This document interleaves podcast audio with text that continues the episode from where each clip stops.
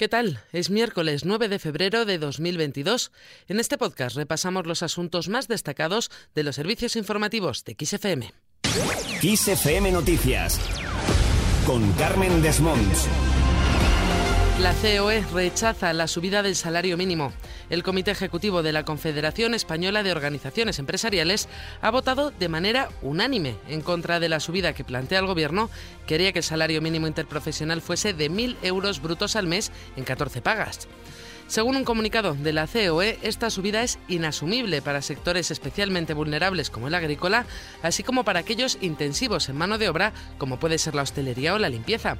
El vicepresidente de la patronal, Lorenzo Amor, ha indicado que supondría un daño terrible para autónomos y pequeñas empresas. Lo escuchamos. Nosotros también somos muy libres de decirle al gobierno que está haciendo un daño terrible no a la gran empresa ni a la mediana empresa, sino a los autónomos y a las pequeñas empresas con esta subida. En cambio, desde los sindicatos aseguran que esta es una subida necesaria y desde el Ejecutivo lanzan el mismo mensaje, tal y como ha hecho Isabel Rodríguez, portavoz del Gobierno, que ha considerado que son los pasos adecuados. Creemos que esta es la senda en la que hay que avanzar. Este miércoles, Gobierno y agentes sociales se vuelven a reunir para tratar de llegar a un acuerdo acerca de esta subida del salario mínimo interprofesional. Cambiamos de asunto para hablar de la campaña electoral de Castilla y León, que ya está viendo su fin, y es que los comicios se celebrarán el próximo domingo, día 13. Hoy mismo, día 9, se va a celebrar el segundo y último debate electoral en el que participarán los tres candidatos a la presidencia de la Junta con grupo parlamentario propio, Alfonso Fernández Mañueco del Partido Popular, Luis Tudanca del Partido Socialista y Francisco Igea de Ciudadanos. Por el momento, el candidato del PP, Alfonso Fernández Mañueco, ha alertado de que una victoria del aspirante socialista en las elecciones autonómicas de este domingo pondría en riesgo la educación, la sanidad y los servicios sociales en la comunidad. Dime con quién andas y te diré quién eres. Tudanca se rodea de la ministra de Hacienda. Ya sabemos qué es lo que nos espera si gobierna Tudanca. Hachazo fiscal en los bolsillos.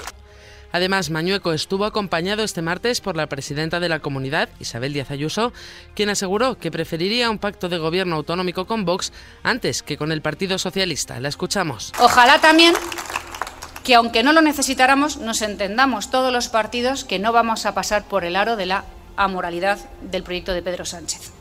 Porque si tuviera que pactar, aunque no lo necesitara, yo lo estoy haciendo en Madrid, siempre pactaría antes con el partido Ortega Lara que con aquellos que pactan con los que le secuestraron.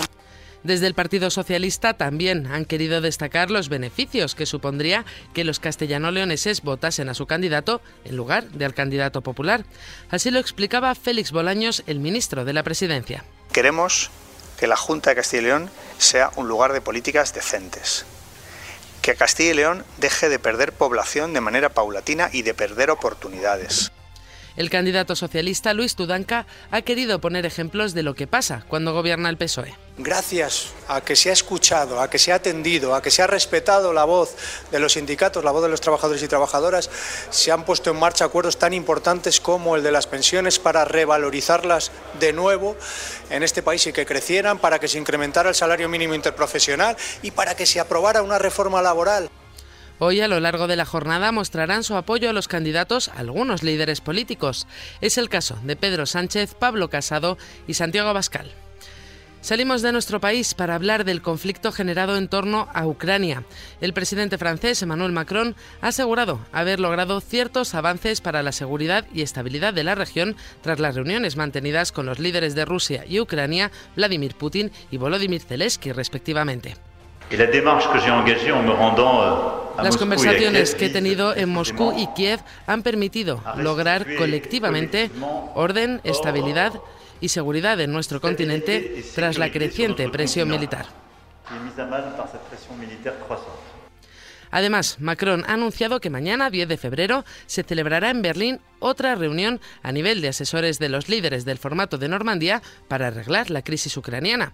Además, ha resaltado que tanto Putin como Zelensky le confirmaron su voluntad de cumplir los acuerdos de Minsk, aunque el líder ruso anunciaba solo un día antes que se negaba a implementarlos.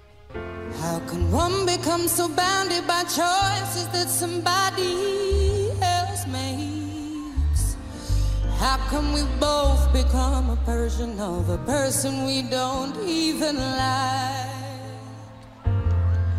Y terminamos escuchando a Adele con su canción I Drink Wine, el tema que ha interpretado en la gala de los Brit Awards.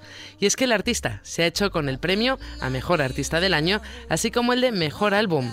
Además, Easy on Me ha ganado el Brit Award a Canción del Año. Con estos tres galardones, Adele se convierte ya en la segunda artista con más Brit Awards de la historia, con un total de 12. Solo acumula más que ella Robbie Williams, que tiene 18. Con esto lo dejamos. Recuerda que la información continúa actualizada puntualmente cada hora en los boletines de XFM en directo. Adiós.